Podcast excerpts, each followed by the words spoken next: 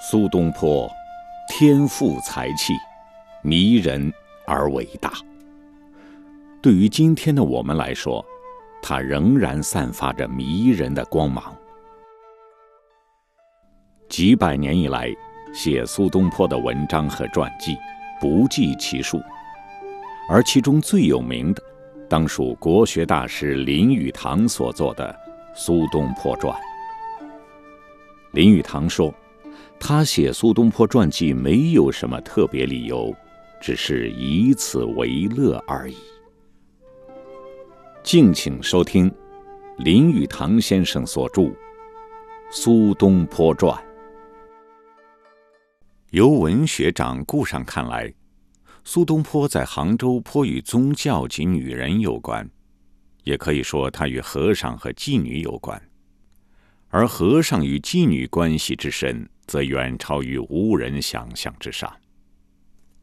在苏东坡的看法上，感官的生活与精神的生活是一而二、二而一的；在人生的诗歌与哲学的看法上是并行而不悖的。因为他爱诗歌，他对人生热爱之强，使他不能苦修做和尚；又由于他爱哲学，他的智慧之高。是他不会沉溺而不能自拔。他之不能忘情于女人、诗歌、猪肉、酒，正如他之不能忘情于绿水青山。同时，他的慧根之深，使他不会染上浅薄尖刻、纨绔子弟的习气。这个年轻耽于玩乐的诗人之态度，若予以最好说明。那就要看他怎么样是一个道行高洁的老僧和一个名妓见面的故事了。大通禅师是一个持法甚严、道行甚高的老僧。据说，谁要到他的修道处所去见他，必须先依法斋戒，女人当然不能进他的禅堂。有一天，苏东坡和一群人去逛庙，其中有一个妓女。因为知道那位高僧的习惯，大家就停在外面。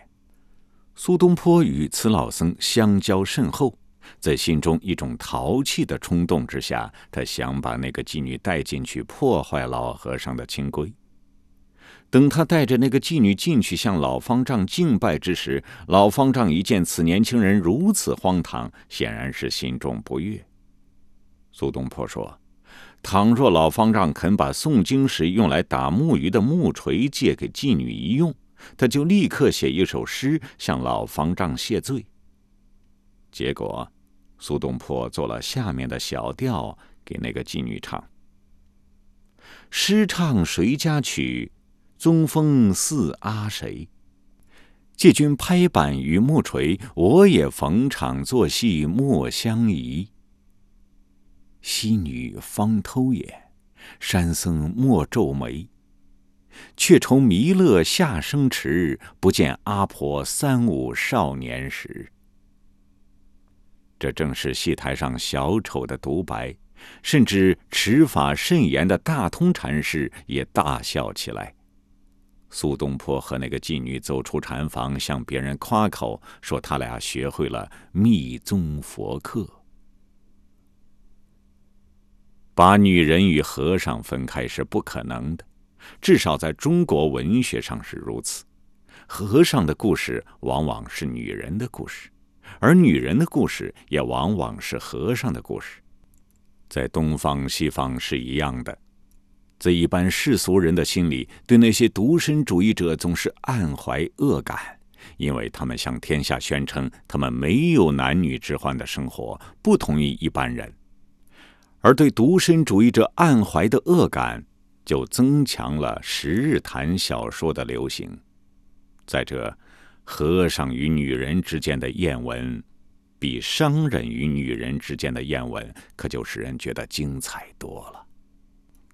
苏东坡做杭州通判时，有一次，他曾判决一件与和尚有关的案子。灵隐寺有一个和尚，名叫了然。他常到勾栏院寻花问柳，迷上了一个妓女，名叫秀奴。最后钱财花尽，弄得衣衫褴褛，秀奴便不再见他。一夜，他喝得醉醺醺之下，又去找秀奴，吃了闭门羹。他闯了进去，把秀奴打了一顿之后，竟把他杀死。这个和尚乃因谋杀罪而受审。在检查他时，官员见他的一只胳膊上刺有一副对联：“但愿同生极乐国，免如今世苦相思。”全案调查完竣，证据呈给苏东坡。苏东坡不禁把判决词写成了下面这个小调：这个秃奴修行忒煞，云山顶空持戒，只因迷恋玉楼人。纯衣百劫浑无奈，独守伤心花容粉碎，色空空色今安在？必兼刺道苦相思，这回还了相思债。和尚押赴刑场斩首示众。像以上的这两首小调，因为是用当日的口头话写的，大家自然口口相传。对于这位天才怪诗人的闲谈趣语又加多了。在那些名人轶事中，有一本是关于苏东坡和他那喜爱寻欢作乐的朋友佛印的故事。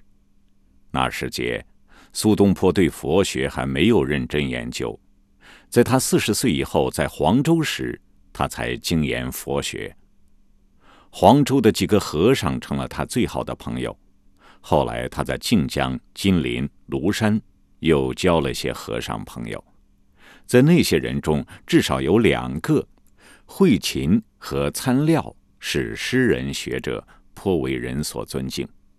由那些随笔译文上看，佛印并不算重要，但是佛印是以风流潇洒出名的，而且在一般通俗说部里，佛印比参料更常为人提到的是苏东坡的朋友。佛印原本不打算出家为僧，并且他出身富有之家。根据一个荒唐的故事，他的生身之母，也就是李定的母亲，显然他母亲是个放荡不羁的女人，曾经出嫁三次，和三个丈夫各生过一个儿子，在当年是不可多见的。在皇帝对佛教徒赐予接见，以示对佛教抱有好感时，苏东坡就把此人推荐上去。佛印在皇帝驾前立陈对佛教的虔诚信仰。皇帝一看此人颀长英俊，面容不俗，说他若肯出家为僧，凯允赐他一个度牒。佛印当时进退两难，只好答应出家。他在黄州时，常在一对仆从侍奉之下乘罗出游，与出家苦修的生活相去十万八千里了。佛印富有机智节才。在他和苏东坡有点哲理味道的故事中，有一个是这样的：一天，苏东坡和佛印去游一座寺院，进了前殿，他俩看见两个面貌狰狞可怕的巨大金刚像，一般认为能伏怪降魔，放在门口当然是把守大门的。苏东坡问：“这两尊佛哪一个重要？”佛印回答：“当然是拳头大的那个。”到了内殿，他俩看见观音像，手持一串念珠。苏东坡问：“观音自己是佛，还属手里那些念珠何用？”佛印回答：“哦，他也是像普通人一样祷告求佛呀。”苏东坡又问：“他向谁祷告？”佛印回答：“向他自己祷告。”东坡又问：“这是何故？”他是观音菩萨，为什么向自己祷告？佛印说：“你知道，求人难，求人不如求己呀。”他俩又看见佛桌上有一本祷告用的佛经。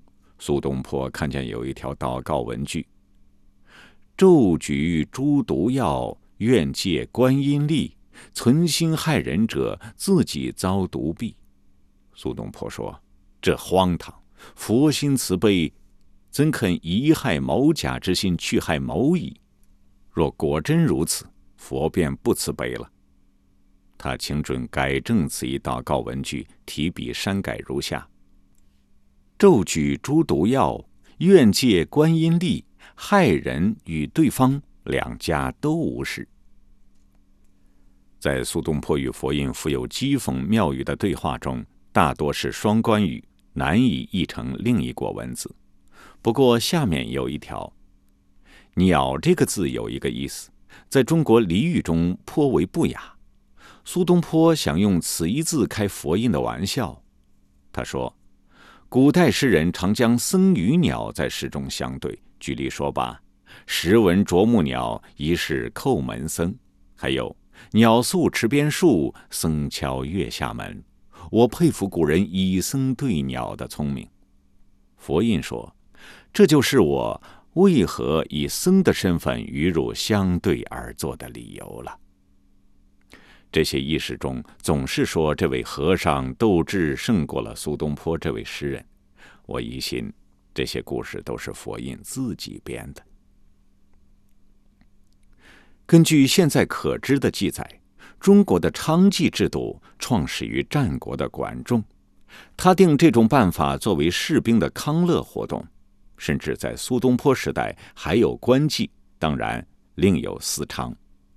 但是中国却有一种特殊的传统发展出来，就是出现了一种高级的名妓，与普通的娼妓大为不同。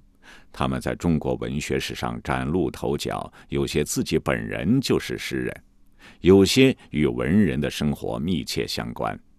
他们这一阶层与中国歌曲音乐史的发展以及诗歌形式的变化密不可分。中国诗歌经文人亦步亦趋、呆板生硬的模仿一段时期之后，已成了一连串的陈词滥调。这时，往往是这种名妓创一种新形式，再赋予诗歌蓬勃的新生命。可以说，音乐与诗歌是他们的特殊领域，因为演奏乐器与歌唱都受到良家女子所歧视，原因是那些歌词都离不开爱与情。认为对情窦初开的少女有害，结果音乐歌舞便完全由歌妓保存流传下来。在苏东坡时代的生活里，酒宴公务之间与歌妓相往还是官场生活的一部分。和苏格拉底时代名女人阿西巴西亚参加男人的宴会相比，也没什么丢脸的。歌妓在酒席间招待，为客人斟酒。为大家唱歌，他们之中有不少颇有天赋。那些会读书写作、擅长歌舞的，多为文人学者所罗织。因为当时女人不得参与男人的社交活动，男人需求女人相陪伴，男人只好向那些职业性的才女群众去寻求快乐。有时那种调情挑逗却是纯真无邪，也不过是戏谑而已。倒有几分像现在的夜总会的气氛。歌妓唱的都是谈情说爱的歌曲，或轻松，或世故，或系痴情苦恋，或系假意虚情，或暗示云雨之情，或明言鱼水之欢。高等名妓也颇似现代夜总会的歌女艺人，因为芳心谁手可以自由选择，有些竟有不同寻常的成就。宋徽宗微服出宫，夜访名妓李师师家。总之，当时对妓女的看法，远较今日轻松。美国曼哈顿的诗人今日不为妓女写诗，甚至不肯公然出版；可是，当日杭州的诗人，则为歌女公然写诗。即使是颇负众望的正人君子，为某妓女写诗相赠，也是寻常事。在那个时代。不但韩琦、欧阳修曾留下了有关妓女的诗，甚至端肃严谨的宰相如范仲淹、司马光诸先贤也曾写有此类情诗。再甚至精忠爱国的民族英雄岳飞，也曾在一次宴席上写诗赠予歌妓。只有严以律己的道学家，立身之道完全在于敬字，同于基督教的敬畏上帝。只有这等人才特别反对，他们有一套更为严厉的道德规范，对于淫邪特别敬而远之。道学家程颐，也就是苏东坡的政敌，在哲宗皇帝才十二岁时，就警告皇帝提防女人淫邪的诱惑。这位年轻皇帝竟是那么厌恶这种警告。到他十八岁时，只有一个女人就把他说服了，使他相信那个女人是对的，而那位道学家是错的。有一次，程颐的一个学生写了两行诗，论梦魂出窍，在梦中去找女人。程颐大慌。喊道：“鬼话，鬼话！”大儒朱熹也是深深畏惧女人的诱惑。正人君子胡权十年放逐，欲赦归来，写了两行诗：“君恩许归此一醉，傍有离家生微窝。”朱熹在感叹之下，写出了一首七绝：“十年江海一身轻，归对梨窝却有情。”世路无如人欲险，几人到此悟平生。正相反，苏东坡对性持较为诙谐的看法。苏东坡一生遇有歌妓酒宴，欣然参与，绝不躲避。十之八九歌妓求诗之时，他毫不迟疑，即提笔写在披肩或完扇上。下面即是一首：停杯且听琵琶语，细捻青龙。醉敛春容，斜照江天一抹红。苏东坡写了有关女人的抒情诗，但从来不写像他朋友黄庭坚写的那种艳诗。宋朝的歌妓是一种诗的新形式流行起来，那就是词。苏东坡不但精通此道，而且把前此专供谈情说爱的词，变成表达胸怀感想的文学形式。他的词中最好的是赤壁怀古，对于三国英雄人物发思古之幽情。李白、杜甫早于苏东坡三百余年，使绝句和律诗成为诗体之正宗，多少杰出的诗人竞相模仿。但是律诗每句五言或七言，中间两副对子已经沉浮，诗人都想有所创新。但是官铺。白露、柳荫等的情调早已发现用厌，唐代诗人淋漓的元气与强烈的感情也已经不复存在。更可怕的是，甚至诗的词藻都是陈旧比喻的重复，那些比喻一用就令人生厌。苏东坡在他的一首咏雪诗前面的小序里说：“绝不用言这个字指雪，雪这个字总是胜过言。”唐诗的主题已经用烂，在文字上，有些作者总是喜欢倒袭前人的诗句，也有一些博学的读者一看便知道诗中思想与词藻的来源，因此有会心的微笑。评注家的努力只限于寻出某些生僻词语的出处，得到机会以博学自炫，结果。作诗及评注的人，并不以阐述判断诗的意义为要务，而以指出某些词语之出处为己足。从诗的衰微沉滞状态当中解放出来，一定有待于另一种新的诗体的发展，而这种发展却有待于歌妓使之普及流行。宋词的文字清新活泼，比唐诗更近于口语。后来的元曲比宋词则又更近于口语，词只是根据乐谱填出的歌曲，所以不说写词，而说填词。在词里，不像唐朝绝句律诗，每行字数固定，行的长短有了变化，完全配合歌曲的需求。在苏东坡时代，词这种新的形式正在盛极一时。由于苏东坡、秦少游、黄庭坚以及宋代别的诗人如晏几道、周邦彦等的创作，词这一体的诗成了宋朝诗的正宗。苏东坡在黄州时才发现了词，极其喜爱，从在黄州的第二年开始大量填词，但是词只是一种抒情诗。内容歌咏的总是香汗、罗幕、乱发、春夜、暖玉、宵间、柳腰、先知等。这种艳词与淫词从何时何处划分开，完全在于词人对于素材处理的手法。情欲和纯爱在诗中之难划分，正如在现实人生中之难划分一样。不可避免的是，诗人也像现代有歌舞助兴的餐馆的艺人一样，偏爱歌唱伤心断肠的悲痛、爱的痛苦、单恋的思念。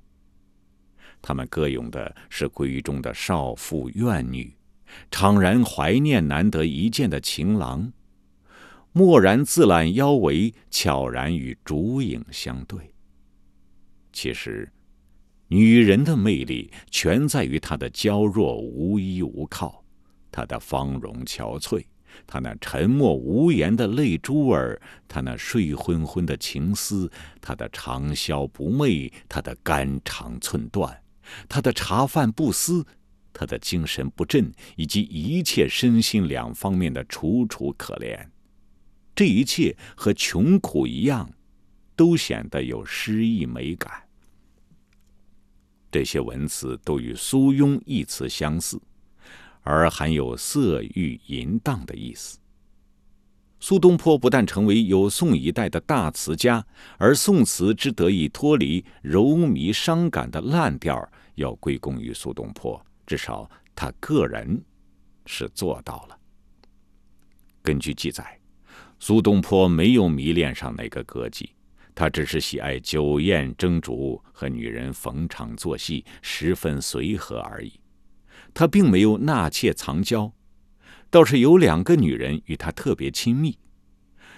才女秦操听从了他的规劝，自己赎身之后出家为尼。朝云后来成了他的妾，当时才十二岁。我们以后再提他。现在有一份《宋拓苏字帖》，上面既有一个妓女的一首诗，叫做《天际乌云帖》，是从第一句诗得名的。帖里说的是迎妓周韶的故事。周韶常和书家兼品茗名家蔡襄比赛喝茶，都曾获胜。苏东坡经过杭州，太守沉香邀宴，周韶也在座。